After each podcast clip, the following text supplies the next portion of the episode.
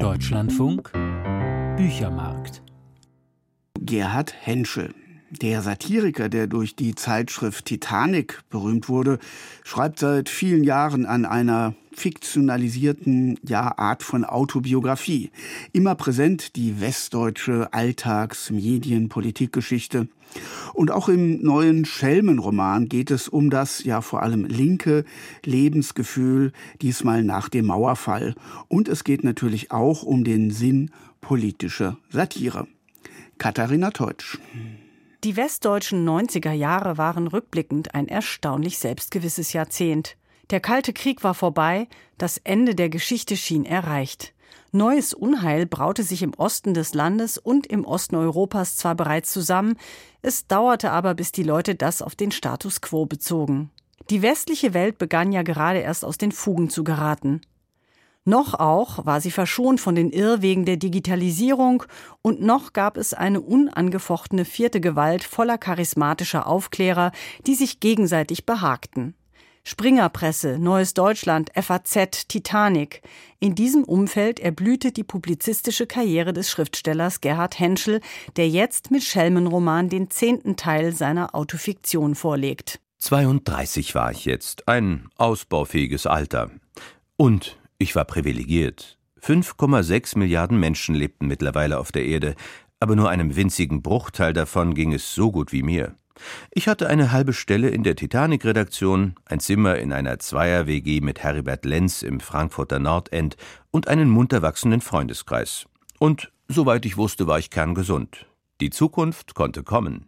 Wenn Martin Schlosser bei der Titanic nicht genialisch veralberte Titelgeschichten ersinnt, sitzt er in der örtlichen Stammkneipe im Horizont und schwadroniert unter erheblichem Einfluss von frisch gezapftem über alles, was Intellektuelle in den 90er Jahren interessant fanden. Helmut Kohls Sitzfleisch, Nordkoreas Ausstieg aus der Internationalen Atomenergieorganisation, die Privatisierung der Deutschen Post, Charles Bukowskis Aufzeichnungen eines Außenseiters und den fortschreitenden Verfall der öffentlichen Rede natürlich. In die Liste ekliger Sätze, eine Zugabe zur letzten Liste ekliger Wörter, hatte ich in den vergangenen Wochen einige Kandidaten aufgenommen. Sie machen einen großen Fehler, Mister.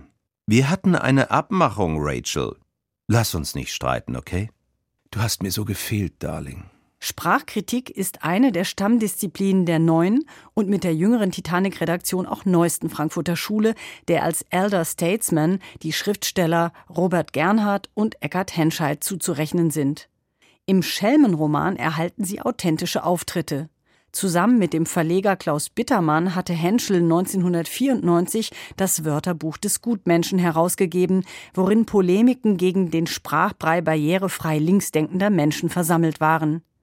Dafür sowie für sein Buch Das Blöken der Lämmer, die Linke und der Kitsch hatte Henschel viel Lob, aber auch viel Tadel aus den Reihen des Feuilletons erhalten. Unter der Überschrift Karl Kraus und die Folgen bezeichnete der Kritiker Dietmar Dahd in der Zeitschrift Spex das Wörterbuch des Gutmenschen und das Blöken der Lämmer als leere, klappernde, logozentrische Scheiße. König Fußball spielt in den 90ern eine zentrale Rolle als proletarisches Gestaltungselement einer linken Lebenseinstellung. Nicht nur die Kasseler Fußballausstellung Satanische Fersen findet Erwähnung im Schelmenroman, die parodistischen Fußballfachgespräche zwischen dem Romanhelden Schlosser und seinem Mitbewohner, dem Cartoonisten Heribert Lenz, haben durchweg Niveau. Ich glaube, ein Tor würde dem Spiel jetzt gut tun, sagte Heribert beim Anpfiff und kurz darauf ich glaube, die Engländer werden jetzt stärker. Das ist ja typisch für diese asiatischen Mannschaften. Wer den Schelmenroman zur Hand nimmt und die Helden seiner Medienwelt kennt, hat großen Spaß bei der Lektüre. Aber auch so lässt Henschel in scheinbar mühelos arrangierten Erinnerungsfragmenten eine Welt auferstehen, in der die kritische Öffentlichkeit noch rührend intakt wirkt. Die Unbedingtheit, mit der eine intellektuelle Existenz sich im Streitgespräch von Tageszeitungen, Magazinen und Lesebühnen herausschälte.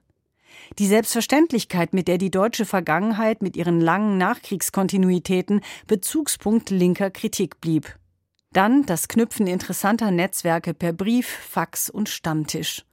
Bei allem wird in dieser Milieustudie aber auch ein krasser Gender Gap sichtbar.